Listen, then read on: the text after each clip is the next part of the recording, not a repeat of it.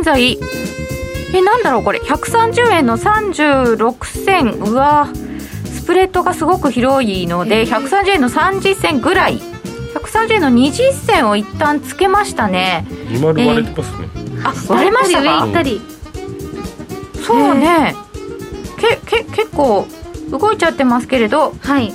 えーとああ失業率は3.6です予想3.5のところ失業率は3.6です。うんうん。でちょっと出てくのが遅いんですけどすいません。混んでる？注目度高いな。ですね。キャー。失業率は3.6ですよ。NFP が労働参42.8加率。42.8チャコティ副長がうはい42.8参加率が62.2おー。で平均時給がプラス0.3そんな悪くないよね。平均時給は予想0.4のところ0.3 3.2で参加率が62.2え普通？平均チャコティ副長が前回から平均時給が改定0.4プラスが0.5プラス。へえ全然悪くはないんだねうーん。年で5.5だからまあ予想通りですね時給も。う横なのかな。ででだけどそれを受けてあ戻しましたね戻しましたね。130円の38銭ぐらいに戻ってきましたけど1分足にしてるからすっごいグワングワンしたように見えますけん、まあ、ど20銭20銭以上戻ってるけどこれ50超えないと上がらんよね、この相場はね。ああ、ちょっと前の高値って60あ違う。50でちょうど一旦折り返してるんですね。そうですね。そうですね。ハンデはね。あは5分足にしただけですっごい下ひげになっておりますが。ですよね。戻り売り戻り売りになってる感じなんでここで底固めできればね入浴時間ちょっと試しやすくなりますけどね。えー結果はそんなに驚くようなことではなかったような気がいたしますが、えー上下して今130円の20銭とか30銭とかなんかその辺のところで行ったり来たり上下ひげという状況になっております。ああ今日はカナダも一緒に出たんですね。1.53万人。あそうですか。カナダも失業率5.2大体こんな感じ、はい。うん。中途半端な数字で無風。あそうですか。そうそういうことなのかな。えっ、と前回の改定値も43万1000から42万8000だからそんなに動いてない。うーん。ということになりましたよ福永さんこれどうですか、そうですね。まあ今あの手元のデータでうん。あのフィックスされたものが出てきたのでそれをちょっと見ながらお話したいと思いますが、まあ、失業率からまずいきますと予想は3.5%ですね。それがまあ実際の結果は3.6%なので、まあ、こちらの方丸抜で言うと、まあ、あの下回れば丸なんでしょうけどあの上回ってますからこれ×ですね。予想を上回って悪化してるっていう形ですからね、はい一応×はい。はい。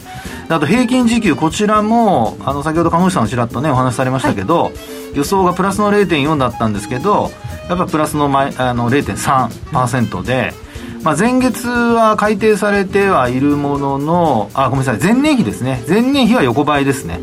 横ばいです。前年比は横ばいです。5.5%で横ばい、ですからこちらも×という形ですねであとあの非農業者部門の雇用者数なんですがこちらは、えー予想が39.1万人だったところえーっと今回は結果は何万人？42.8あそうですね。42.8ですね。はい。ということでこちらは丸と、あるですからまああの単純にその3つあの奇数でないと偶数だとまた わけわかんなくなる。ので一応この3つで奇数でやると、はい×が2つで丸が1つ。負け。負け。まあ一応。本当にあのシンプルな。はいこれでいいのかどうかっていう疑問を持つ人もいるかもしれませんが、はい。まあ、一応あのみんなが見ているうデータで見るとそんな感じですよね。はい、はい。ではこれがどんな風に影響するのかこの後詳しく見ていきたいと思います、えー本日のゲストはインベストラスト代表の福永博之さんです。改めましてよろしくお願いいたします,、はい。しくお願いします。FX プライムの小杉団長です、はい、プライムの杉です。よろしくお願いします。オリエッティはい、お願いです、します。担当家の内です。よろしくお願いいたします。お願いします。えー本日も夜トレは FX 投資家を応援していきますよ。皆さんご質問などなどはチャットの方にお寄せください。それでは今夜も夜トレ進めてまいりましょう。この番組は真面目に FXFX プライム by GMO の提供でお送りいたします。さて、えー結果は丸××ということで、えー一応負け越しということになっておりますが、えーこれでも福永さん、そんなに大きな反応にならなくてもまあそうかなっていう数字ですかね。まあまあそうですね、うん。あのーまあ、数字的にはですね、あのまず非農業者部門の雇用者数があの40万人超えたということで、うん。まあ、どちらかというと50万人っていうのがまあ上限っていうふうな見方だったと思うんですけど、まあ、それに近い方だったっていうところですから、決して悪くはないですよね。そうですよねえーであとあの失業率に関しても、まあ、0.1%の上下の動きっていうのも、これもおそらく誤差の範囲。であと、まあ、ちょっと私、やっぱり最初にお話したように、やっぱり平均時給が上がってないんですよね。だからそこが、あの、まあ、今回、ちょっと、あの、マーケット的には、どちらかというと、あの、まあ、上値、特にあの、その手前でちょっと50銭ぐらいまで一回上がってましたからね。そうですね。えーなので、その反動がまあ出たっていうような、そういうあの値動きじゃないかなと、まあ、ですから短期的には、あの雇用統計の発表の前に、一旦ちょっと買った分、あの下に、まあ、あの利確ないしはロスカットしたというようなことから、まあ、50銭から20銭割るところまで、10銭台までちょっと一旦下落する場面があったんですけど、まあ、その後は本当に、まあ、誤差の範囲じゃないですけども、まあそうですね、ちょっとこう、下げ渋ってるというか、あの横ばいになってるっていう状況じゃないですかね。ねはい。えー金利も10年債で3.055ぐらいちょびっと低下ぐらいということなので、うん、時給がすごい上がってたりするとまたこれはこれでインフレを意識しちゃってそうですね。それも怖かったですよね。うん、やっぱだからじ、私が一番気にしてたのはやっぱり時給なので、まあ、それがやっぱり低下してるっていうところが、まあ、あの、私最初お話したようにですね、あの、マーケット的にはそれも、鹿野さんの話にもあったように、やっぱりあの、インフレ懸念っていうところは、その、物価が上がり、時給、ああの、給料も上がる、賃金も上がるっていうですね、まあ、その両方がやっぱりインフレ的には怖い話なので、まあ、どちらかが欠けると、まあ、あの、一旦、うん、そうですね、為替的には131円トライする場面が、今日も一日の中で見るとあったので、はい。まあ、そこからすると、やっぱりちょっと一旦売っとこうかっていう流れかなという気はしますけどね。ねえ。はい。爆横ですかな。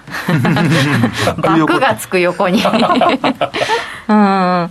ちょっと前の動かない雇用統計が返ってきた。ああそうかもしれないですよね。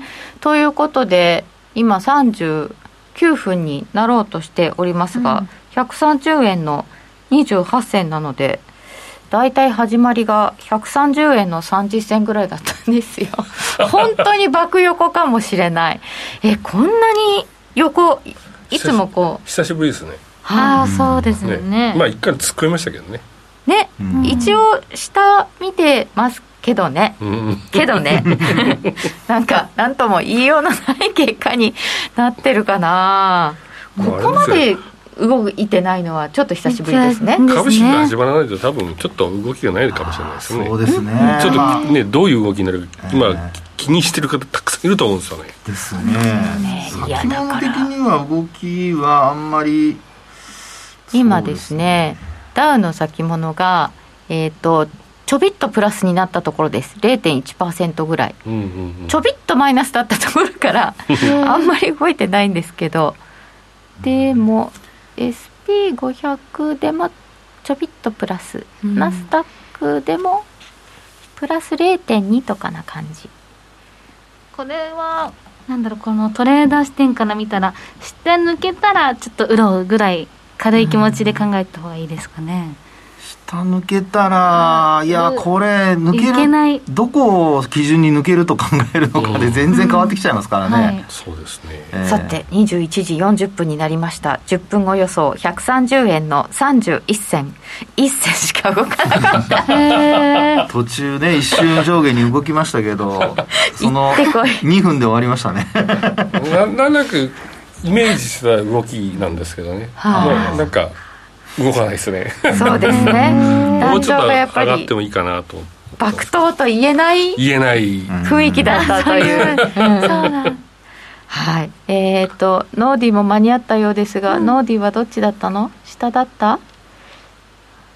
これ結構皆さんこの FOMC が影響していくっていうのがあると思うん。ですけどやっぱりこの後の FOMC でもまた変わっていく、この後のね、2ヶ月後だからね、うん。またまず終それまでは。わったばっかりだから それから振り返ってもらいましょうか、うん。ちょっとホレッティも気にしていた FOMC ですが、福永マスターどう見ましたか、一応はい。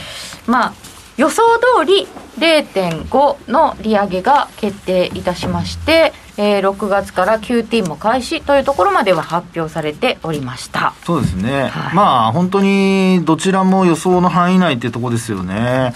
あの QT の資産の改例の減額に関しても、はい。まあ、おおあのおそらく倍ぐらいのこう減額幅になるだろうというふうに見られていたところも、本当に綺麗に、えー MBS も、あとね、えーえー他のあの、えー国債も、えー両方とももう本当に今の倍ずつ減らしていくっていう話なので、まあ、そういう意味では本当にあの予想の範囲内というか、まあ、ルルール通りって感じですよね。も。う淡々と、ええ。いやでも福永さんあの、はい。最大950億ドルになるじゃないですか、えー、と9月から3か月後だから、はいはい。950億ドルずつ減らされるって、まあ、予想通りだねって言ってるんですけど本当に減った時にそれどういう影響があるのか分かんないような気がするんですけど。うんそうですね、まあ、あの減るその額もですけど、やっぱその場になってみないとっていうところはあると思うんですが、うんただ実際にあの経済活動している中で、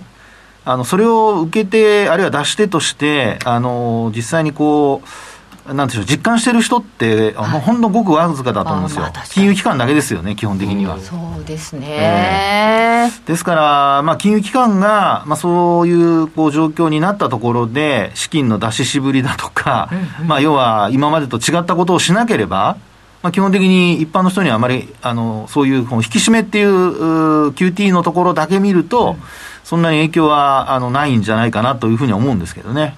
ご質問が来てますね、パウエルさんの発言に失言はなかったですか、2か月後のことまで言ったのは、自分を自分、自分で自分を縛ってしまいませんかね、0.5、0.5あって、もうもう2か月ぐらい0.5あるって言ってましたよね、言っでてましたね。0.75はないよってうん。今回言ったわけですよね。うん。そうですね。そ。れでマーケットは割とハトって取ったんですけど、どうどうどうだったの、本当にハトいやー、どうですかね、まあ、結果は確かにね、あの結果というか、あのハトと取ったのは初日だけです、その当日だけですから、あれあれ、どうして初日はハトと取ったのに、翌日は違っちゃったんですか？やっぱりあのアメリカの長期金利の上昇じゃないですかね、まあ、3%を超えて、後でもちょっと資料でお見せしますけど、はい。そうだ。3%超えて大きく上昇しているので、はい。まあ、そこらあたりを見ると、やっぱりどうしてもあのナスダックだとか、あのやっぱグロース株に対しては、やっぱりちょっと売り物を出したくなりますよね。なりますか、えーであと、あの意外とガファムの、あの主要株のですね、時価総額が大きな企業の予想が、今期の予想があんまり良くないんですよね。よくないですよね、えーで予想下回る企業もあったりだとか、うんまあ、株価の反応で見ると良かったのはメタぐらいで、うんうん。フェイス旧フェイスブックですね。前回が、はい。メタがメタメタとか言われてたわけですよね、すっごい下げちゃって、そうなんだうん。はいで今回はまあ良かったですよ、そうですね。うんなので、まあ、そういう意味では、やっぱり、あのーメタぐらいで、あとは余計に期待が高かった分、うんあの、アップルもそうですし、あとそれから、えー、グーグルも、あの、良くなかったですしね。はい。まあ、その辺を考えると、やっぱり業績面で少し不安が、まあ、不安っていうか強気すぎたので、普通になっただけだとは思うんですけど、でもその強気すぎたものの修正っていうのは、人間って、どうしてもあの、うん、少しの修正でもすごく修正したように感じる可能性があるので、そこはちょっと注意が必要かもしれませんね。はい、はいえー、福永さんには資料も持ってきていただいておりますので、はい、ここで改めて動きを振り返っていきましょうか。そうですね。はい。はい、えっ、ー、とまずはアメリカの失業率ですね。はい、失業率からいきましょうか。資料の方ですね。はい、今出てますけど。あの失業率はもう順調に低下していたんですが、今日は若干0.1%、あのまあ、上昇したっていうパ,、えー、パターンですね。ですから、先ほどお話したようにこう低下がずっと続いてきているので、サイクル的には一旦上昇してもおかしくないサイクルかなっていうところが、まあ、やっぱりこうやってデータ見てみると、ちょうど出てきているのかなっていう感じではありますね。ただ、その、まあ、もうちょっと低下すると、雇用、その、えコロナショック前の水準まで到達するので、そのあたりまでどう、まあ、そこを切るのかどうかっていうところですよね。今がそのピークなのか、ピークっていうのはあの、まあ、えー、どっちの表現のがいいのか分かりませんけど、グラフで見るとボトムなんですよ、はい、でも失業率で低下すればするほど景気がいいってことなので、あの失業率、景気の面から見ればあのピークなんですけど、はいあのそれで見るとですね、まあ、一番、えー、4%切ってるところ、はい、まあ、この水準がどこまで下がっていくのかっていうのが、まあ、今後、その利上げと QT の両方やってる中で、4%を下回ったまま維持できるかどうかっていうところが、まず一つは、今後のことを考える中では、ポイントになってくるんじゃないかなって気がしますけどね。つまり景気がどうなっていくのかってことですよね。そうですね。ですから、このグラフの通り、まだ低下するとか、あるいは横ばいが続くっていう流れになれば、まあ、基本的にアメリカの景況感は心配ないっていうことになるので、うん、まあ、利上げしても、あのー、まあ、景気の後退、あるいはスタグフレーションとか、うん、まあ、そういうことはまあ、ね、考えられないっていうことになっていくんじゃないですかね。はい利上げに対してもっと強気になるかもしれないです、ね、そうですよね、利上げで逆に株式市場がまた強気になるとかね、でドルもあのもっと買って大丈夫だみたいな形になってくると、あそうか。だって過去、十何パーセントとかもあった時代があるわけですからね、今のこの、まあ、0.25から0.75か0.5とか、ちょっとそれぐらいでびっくりしてるんですよ、まあ、まあ、誤差ですよね。と 言っちゃいけないでしょうけど。なので、あんまりね、あの長い目で見たときにはあの、そういった景況感が、えー、失業率が特にあの低水準続けるようであれば、まあ、そのうち忘れるというか 怖さを忘れるというか、はい、そういうことになる可能性はあります。ちょっとドル買われてきまして、130円の58銭ぐらいとなっています、うん、じわ。じわ。ね、はい、はい、えー、ということで、失業率はまだ下がるのか。はい、えー、ということで、もう一個は、えー、非農業部門の雇用者数、ね、そうですね、次の、えーと、ページがその、えー、雇用者数になりますね。で、やっぱりあの、まあ、えー、っと、そうですね、コロナショックの前っていうのは本当にあの、なんか武将髭みたいな感じで。もう本当にあの、はい、反り残しみたいな感じになってますけど、本当ですね、えー、ところがあの直近見るとやっぱり右側結構あのまあ、存在感があるというか、まあ、長さはそれなりにあるんですよね。うんうん、えー、で、あのー、まあ、今回の、あのー、数字が前回、前月を上回ったということになってくると、一応流れとしては、やっぱり、あの、雇用の、あの、持続的な、えー、増加が続いているっていう流れなので、これも基本的にやっぱり長い目で見ればマイナス要因ではないですよね。そうですよね。はい、良い話ですよね。そうですね。いや、本当武将髭時代とはずいぶん変わりましたね、コロナ後。そうです。ね、ですから、本当はその200万人以上ドカーンと減った後、2000万人かなんか減った後にですね、一気にあの増えてほしかったんでしょうけど、はい、まあでもその分時間をかけて、やっぱり増加が続いているので、それに関しては、あのマーケット的にはやっぱりプラス要因と、えー、あるいはマイナス要因としては、まあ、限定的というふうに見てるんじゃないかなと思いますけどね。これで失った雇用をだいぶほぼほぼ取り戻したみたいな言われ方をしてるわけですよね。ねはい、これが雇用者数です。はい、うんで、あとは海外の失業率をちょっと見ていただきたいと思う。海外というのは、あの、ごめんなさい、アメリカ以外の。あ、アメリカも入ってますかね、これ入れ一応入れてますね、ごめんなさい。はい。はいまとめて、はいえーユーロ圏とかドイツ、イギリスっていうところですけど、まあ、これもやっぱ全体的にやっぱ低下してますからね、これ見ていただくと。うんなので、あの、アメリカだけは突出して、突出していいというわけではなくて、もう本当にあの、まあ、主要の経済国、まあ、G7 に入っているような国々は、基本的にはこうやって下向きなんですよね。あの、雇用、えー失業率は低下しているという状況で、まあ、一番良くないのがユーロ圏。で、その次が、まあ、ドイツですかね。ドイツだけちょっとユーロ圏から一歩、あの、えー抜き出してちょっと書いてありますけど、であとイギリス、これはまああの EU から出てちゃ出ちゃったので、一応イギリスも入ってますが、まあ、この辺のとこ見ると、もう本当に、えー主要国はもうあの低下が続いているという流れです。はい一番上にはなりますけれどもユーロが着実に減ってきましたねね、本当そうですよね。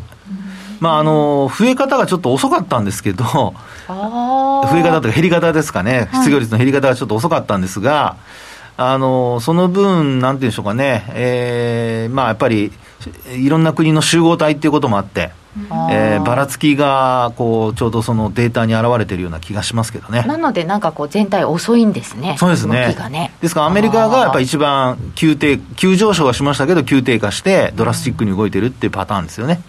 で、イギリスもやっぱり、えー EU から出たっていうことが関係しているかどうか分かりませんけど、まあ、基本的には低下傾向で、えードイツよりも低下傾向が続いているという流れですよね。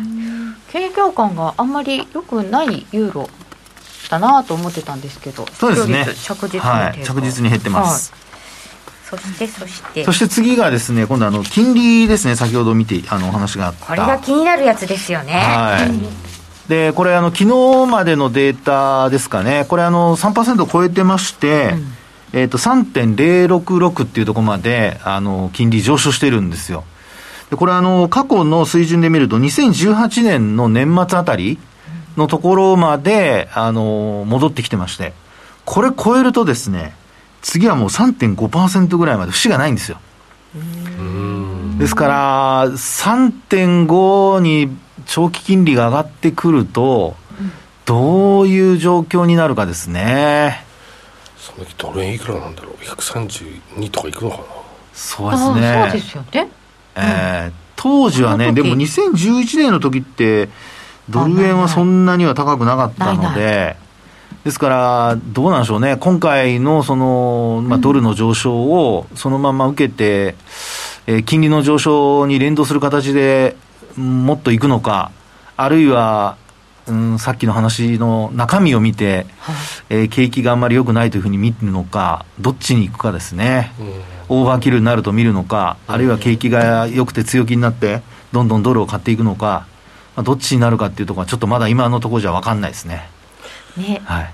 どっちに出るかが分かんなくなってきちゃいましたよねそうするとやっぱり政策に戻っていくわけですよね。そうですね、そうなっちゃいますよね。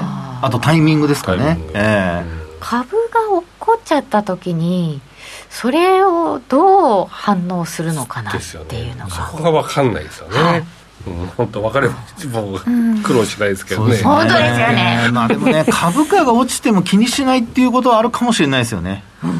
それもありますよね、ええあの景気が良ければあの戻ってくるっていうふうな見方が根底にあれば、はい。別に株価が下落しても一時的な下げだっていうふうにあの読み取ることはできるので、ですから今もやっぱりあの株価、あんだけニューヨークダウ、あるいはナスダック下げても、あのやっぱり強気派の人は、株式市場で強気派の人は、基本的にはもうその景気はいいんだというそのコン、まあ、ベースがあるので、全然弱気にはなってないですよね、下げても。ETF に資金流入とかしてるんですよね、うん、みたいですね。今言う何ですか？強気の人たちはこうようやく買える水準まで落ちてきたあからそうそうです。こっから買っていこうみたいな、買い場到来みたいな。でもチャート崩れてますよね。あもうチャートは崩れてますね。チャート関係ない、だと思います。そういう人たちは。うん。あそうなんですかそうなのあの要は売買タイミング考えてる人はそうはしないですけど、うん。タイミングを考えずにもうやっぱり自分が資金がある時に、うん。えー要は下げてきたからもう買うっていうそういう自分のタイミングで考える人です。なるほどね、うん。あのマーケットの動きであのタイミングを測るんではなく自分のタイミングで 投資をするという、うん。あそっか。あと積み立て投資とか。ああーありますね。まあまあスパンどれぐらいのスパンを見るかそうですね、それも、よねはい、うん。まあ、そういうあの自分の都合でやる人は、もうすごく長いスパンで多分見てらっしゃるんじゃないかなと。平たくと初心者が入ってくるっていうことですか？今のタイミングが一それ番は可能性としてはありますよね。へ やっぱり、あのね、買えなかった、ガーファムだとかも買えなかったとか、うん。そういう人たちが買うとか、今ね、下がってるところで買うとかっていう可能性は十分あります。し、あるところで聞いた話ですけど、まあやっぱりアメリカ株、今下げてるから、テスラをだいぶ買ったっていう人いましたね。テスラ株を。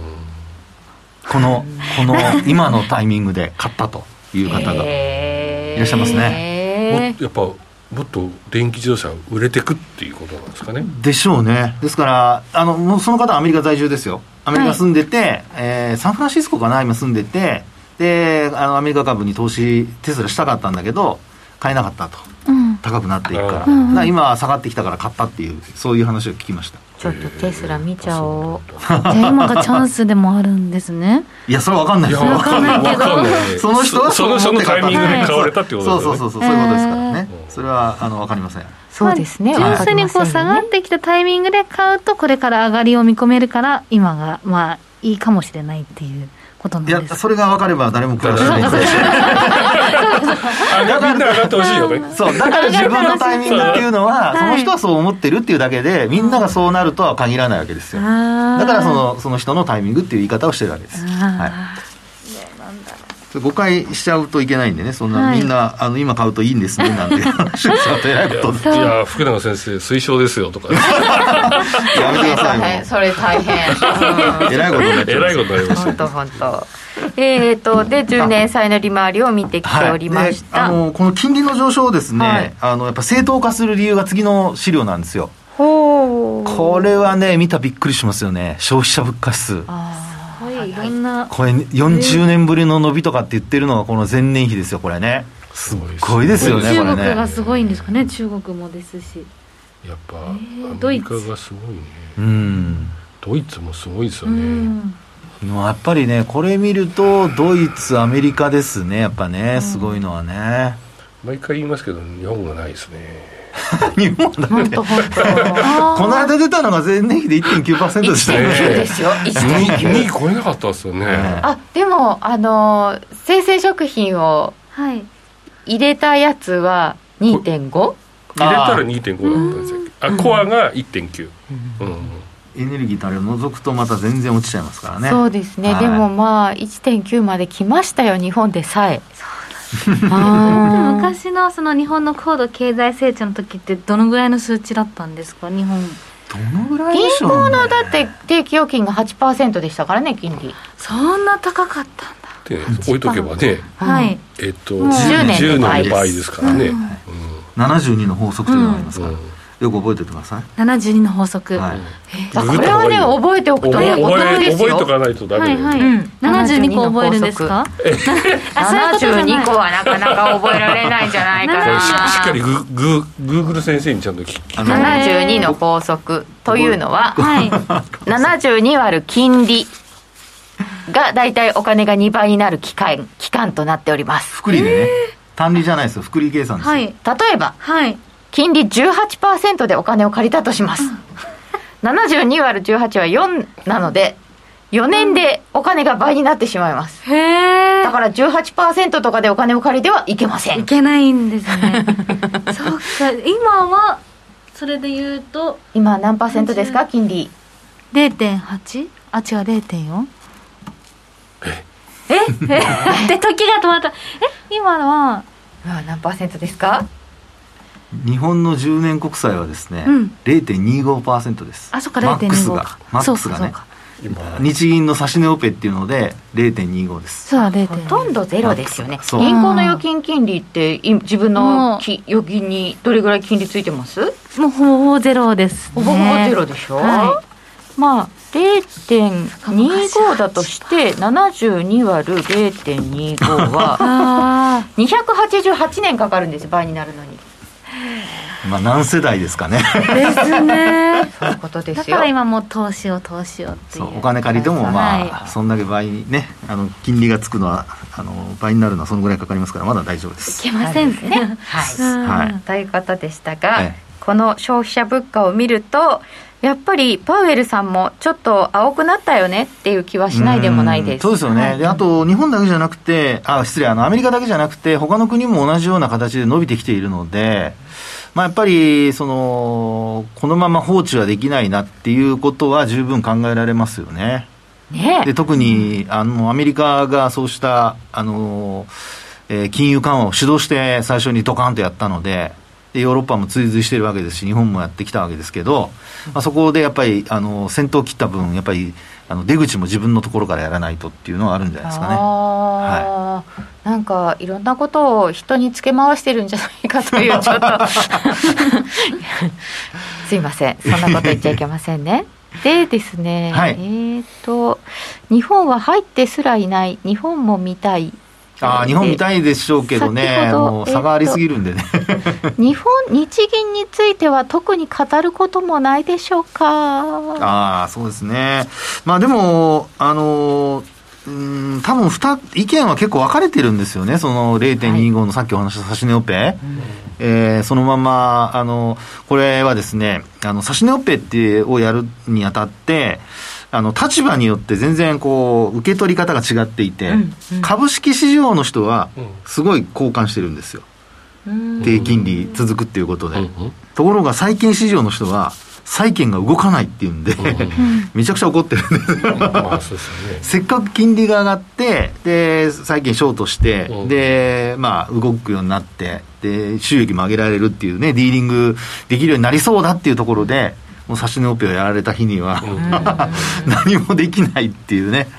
ですからそういう意味ではあの日本にとってどっちがまあ指し値オペやるのがいいのかやらないのがいいのかというとどっちなんでしょうね。私は今は指し値オペやった方がいいんじゃないかなという気がしてるんですけど。ああそうですか。はい。まあ、金利が上がり始めたら多分あの野放図に上がっていって多分止められなくなるでしょうね。うんうん。うんそれこそ日本の場合が一番あのスタグフレーションっていう可能性が出てきちゃうんじゃないかなって気がするんですけど、ね。えー、景気が良くなってないから、はい、良くなってないのに物価だけが上がっていくと、で金利も上昇していくっていうあごめんなさい。物価があの、まあ、上昇してもある一定の水準でああったと、であの海外はそれでどんどん上がっていく。でそれにつられて金利だけがどんどん上がっていくってなると、それこそスタグフレーション状態に円安にもなるだろうし、ねまあ、あの金利が上がってあの、えー、均衡するっていう人もいるかもしれないんですけど、これ、逆に言うと弱い円になるっていうような形になって、本当に弱い。円、えー、本当に弱い円。だだから、あれですよ、あの、あの新興国でチリとか、あのアルゼンチンとかが 金利がドカッと上がってるのに、通貨だけドカッと下がるっていう。あれの状況にね、あのまあ、いたずらに遊ばれちゃう可能性があるので。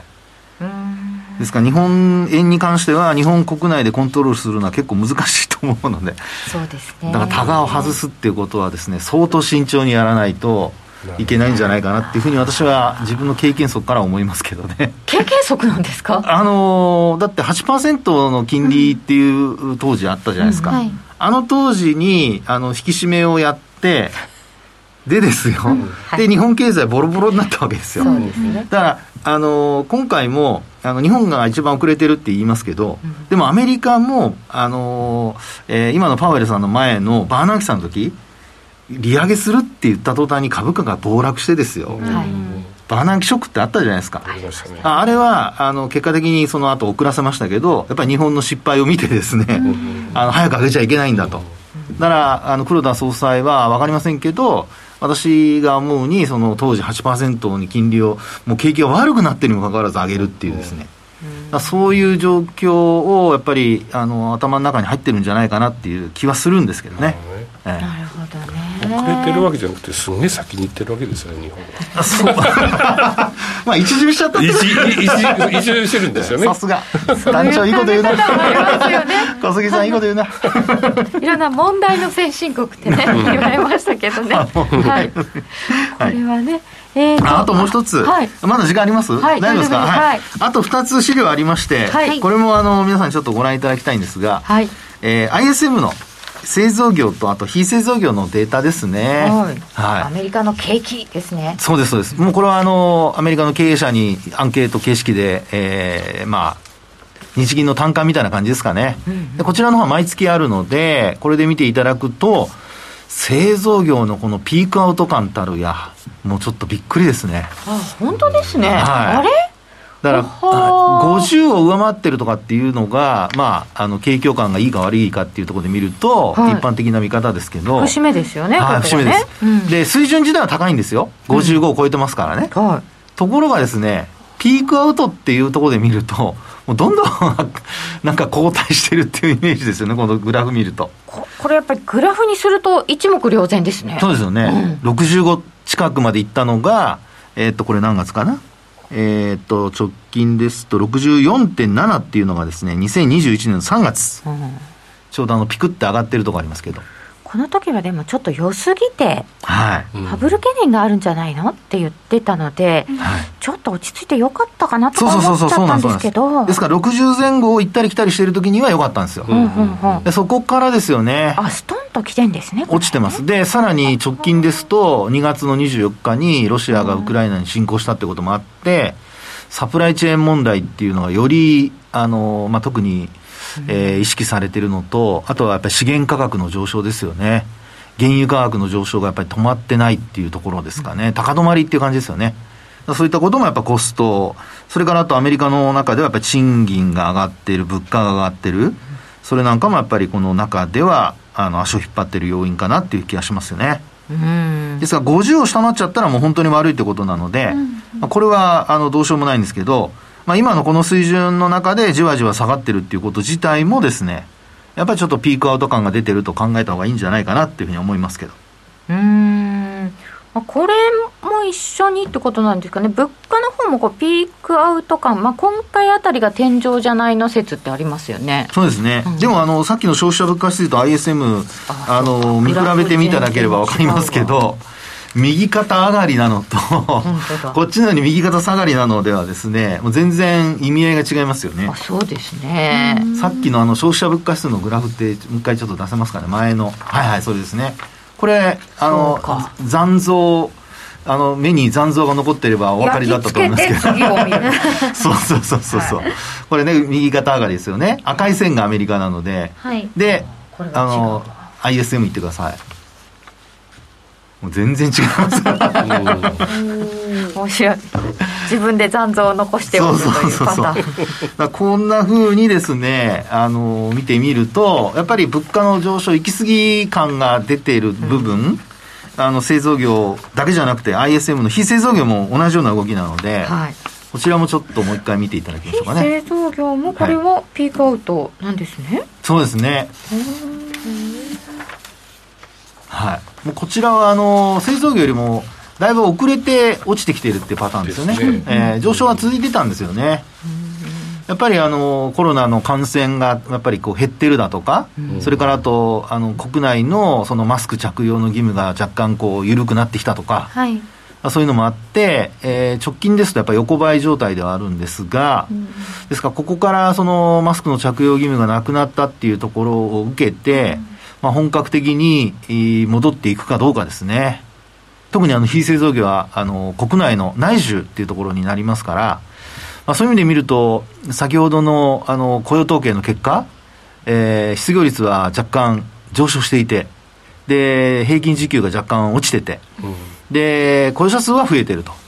ですから、これを受けてですね、えー今回の、あの、まあ、今回というか次回、5月の結果がどっち動くかですよね。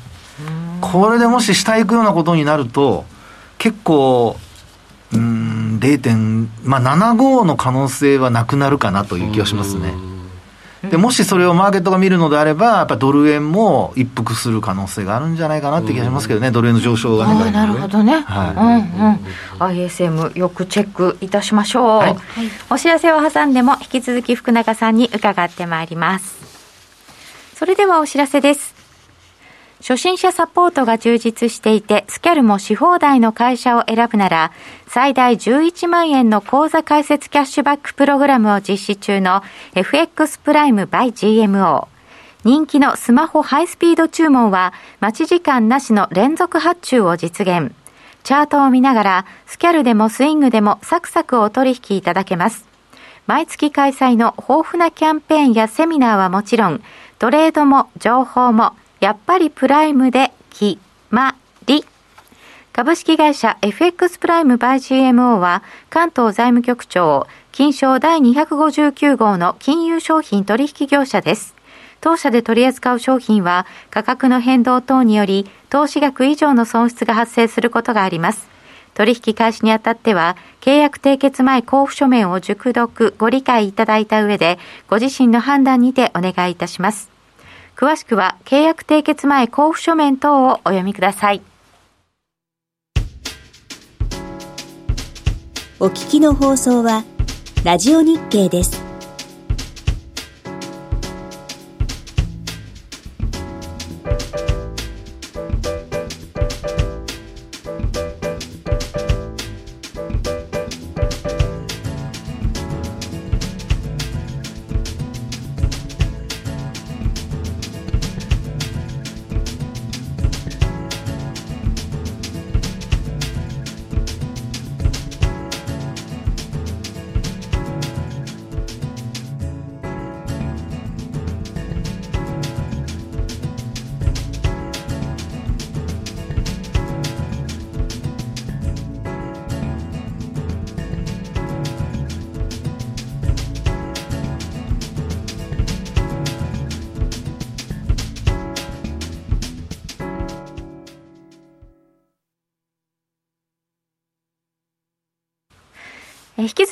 永博之さんにお話を伺っていきます。よろしくお願いいたします。お願いします。ちょっとチャット見てみましょうか、えー、伝説のハーゲンダッツ指数も個数が変わってくるんだろうな。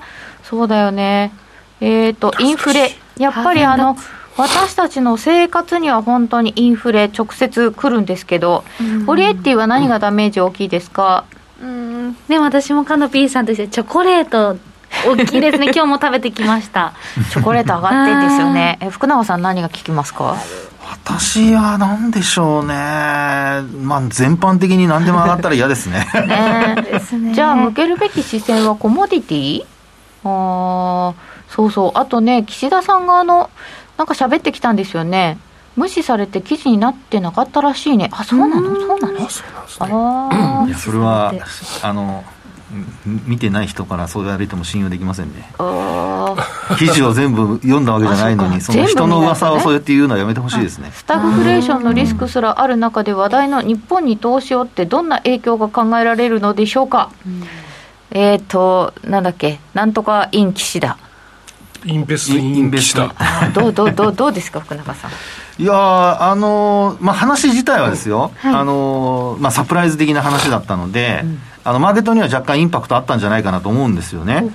で今日のあの、まあ、業種別の東京市場のあのプライム市場のですね、はい、業種別のあの指数を見ると、やっぱりインバウンドの検討だとかっていう話が、あの見直しだとかっていう話があったりだとかしているので、空運が上がったりだとか、それからあと陸運も上がってますし、あと、まあ、円安を受けて輸送用機器も上がってますし、えー、まあ、下がった業種っていうのがサービス業とあと情報通信ぐらい。ですかね、大きく下落しているのはもうサービス業ぐらいで、うん、あとはもうほとんど上昇なので、まあ、そういう意味では、あの今日のあのアジア市場が他どんどん下げてる中で、はい、日本の上昇っていうのはちょっと目立った感じではありましたね。そうでしたね。はい。はい、確かに。あと売買代金も3兆4000億円ぐらいできてまして、これもまあ連休の谷間だから、まあ、商いが集まったっていうところあるかもしれませんけど、まあ、それもですね、一応、まあ、買いが入って上がったっていうことからすると、それだけ資金も入ってきたっていうふうな見方もできるんじゃないかなっていうふうに思いますけどね。うん、そうですか。はい。なるほど。ちょっと実現して会が続いてくれるといいなと思いますが。実現だと嫌ですね、はい、え後から後か。ら元に戻っちゃう。そうかそうか。えっと それでは、えー、ちょっとドル円を見ていただきたいと思います、はい、えー、現在のところは？今5354ぐらい。まあ70ぐらいまで上がって。一旦130円の70ぐらいまで上がありました。折り返してきちゃいました、うん、けどはい、これあのドル円冷やしでで。はい、はい、でそうですね。はあ、出てますね今ね、はい、あの一番簡単なのは私実はあの先週末にあるところであの為替のレポート書いたんですよ。はい、はい。あの、原稿、あの、寄稿したんですけど、それにはですね、あの、単純に、えー、レジスタンスラインとサポートラインを両方、あの、ヒゲのとこ結んであげるっていうことだけ書いたんですが、どどこを結べばいいですか？あのですね、今、えっと、124円のところにヒゲあります、あの、ありますね。そこですね、これそこですすね。はでね。はい。い。もう単純にそれをう上の方向にずっと伸ばしていただいて。なんかこれいかない。俺なんでいかないんだ？そこと上をあいや。これがワークしてないな。ななんだろう。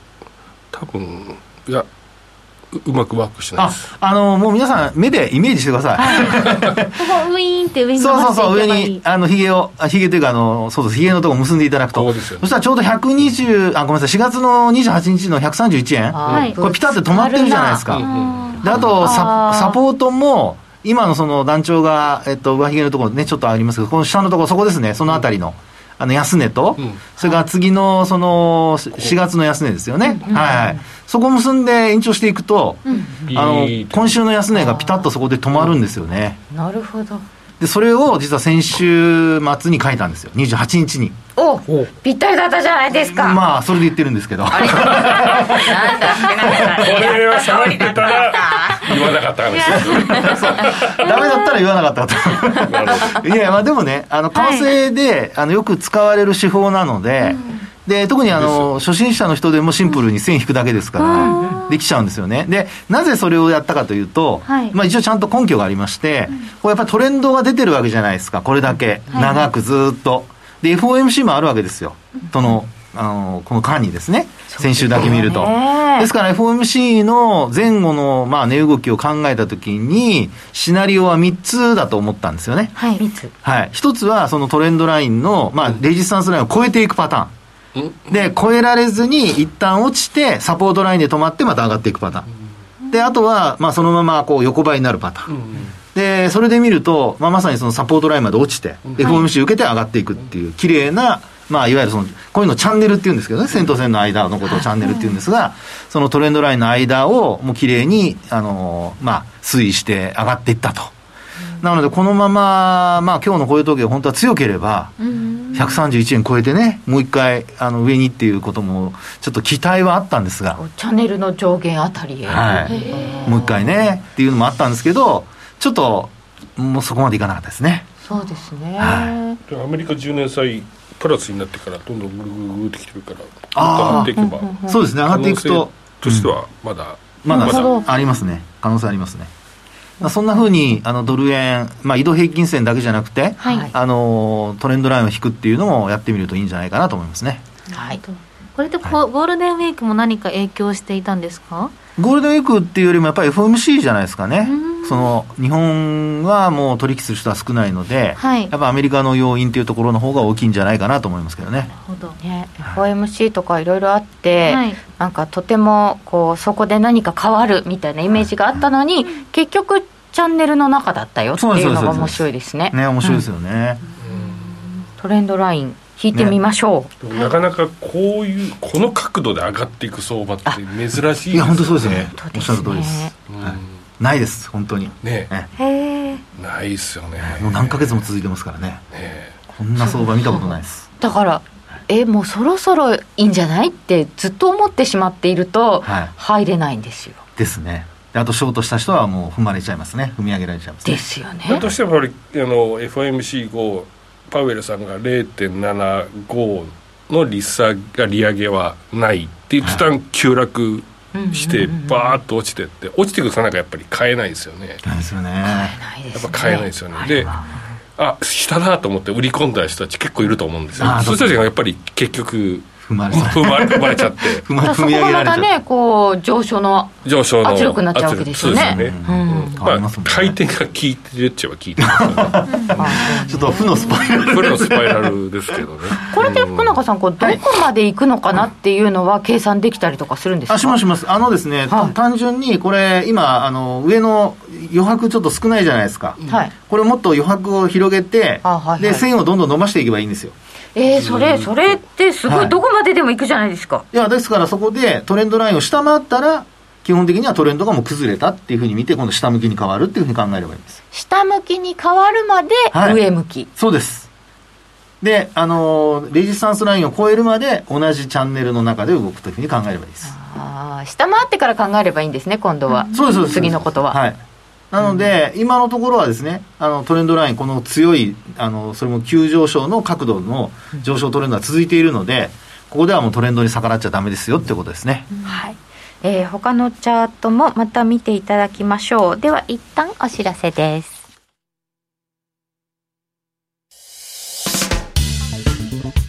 お聞きの放送はラジオ日経です。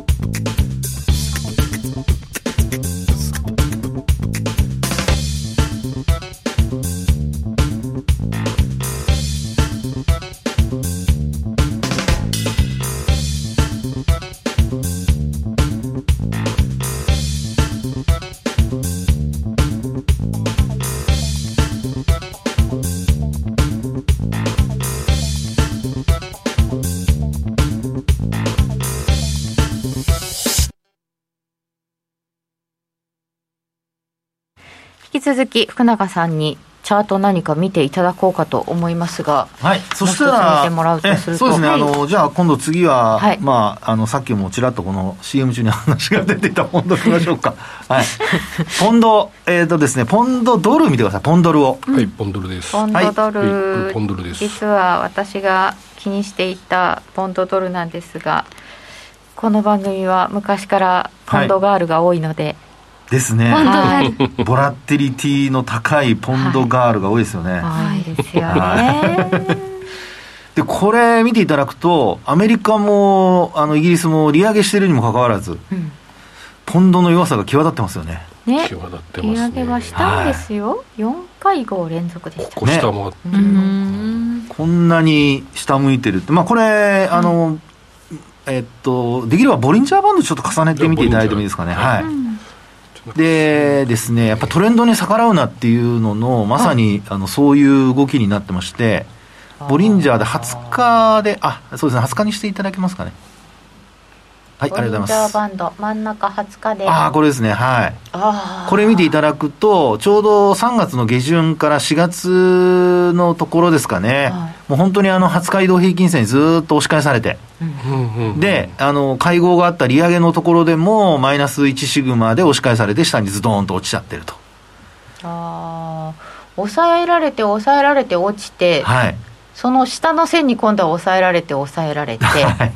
でちょっと中に入ったんですけどねそうですね。でもそれでもやっぱり維持できなかったっていうパターンですよね。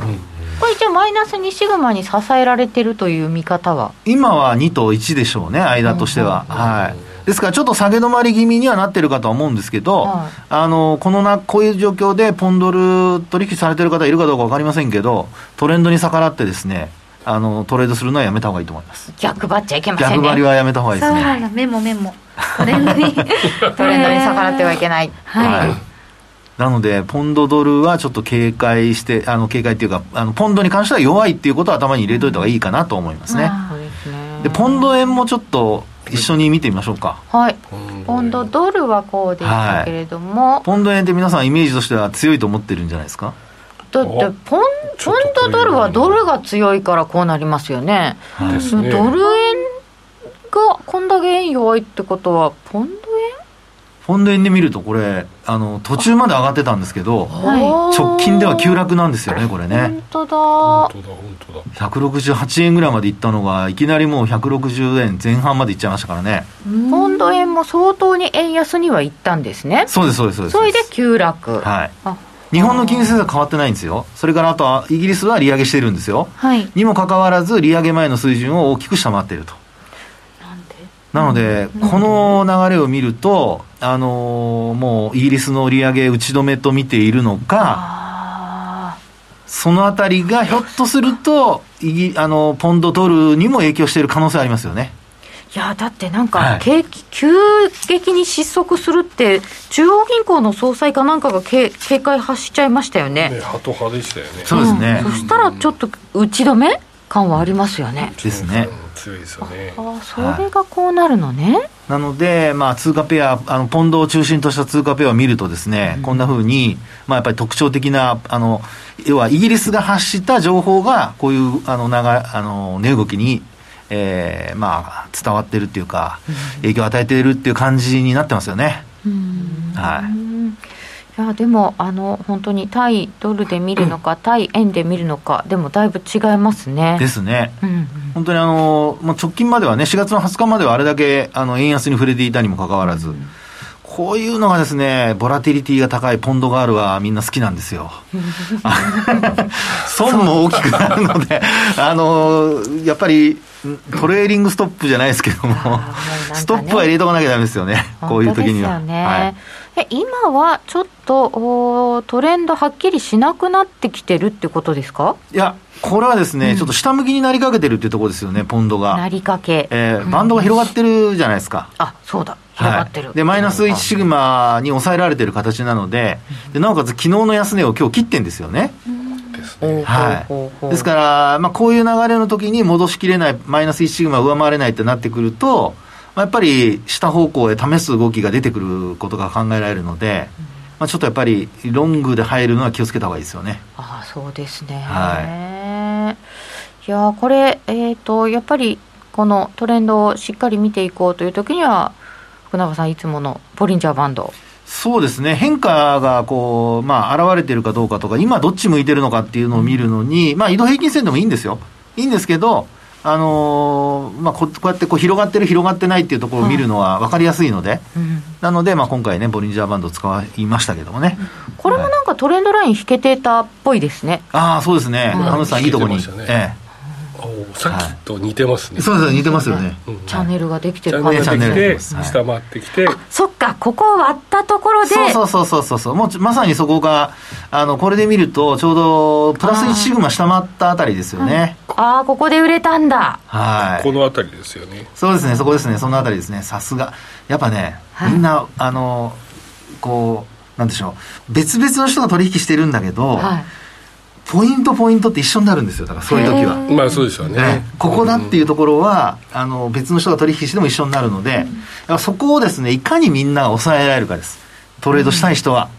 あそうですよね、はい。みんながここでこういうことに出てくるっていうあのよよく言う美人投票みたいな。ああ、そうですね。そうですね。結局みんな同じものを見てるからそう。いうふうに思うわけですよ、そうですそうです。特別なものを見てもうんそれが変化があったとしても誰も見てないからはい意味がないってこと、ですね。で、後から気づくってこともあるんですけど、その時瞬間出るかどうかっていうのはまたね、あの遅くなって出てこないことが多いので、まあ、そういう意味では今回のようにトレンドライン引いてズドンと折ったところっていうのは、まあ、まさにピタッと当てはまってるところですよね。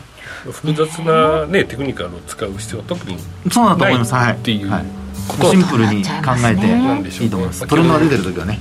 あトレンドが出てる。出てる時は、はい。さて、えー本日は雇用統計まあまあの結果非農業部門雇用者数が42.8万人失業率3.6%時給0.3%の伸びとなっておりました。あんまり動きませんでした、えーそれでは皆さんまた来週お会いいたしましょうこの番組は真面目に FXFX プライム by GMO の提供でお送りいたしました。本日のゲストは福永博之さんでした。ありがとうございました。そして小杉団長ホリエッティ、ありがとうございました。それでは皆さんおやすみなさい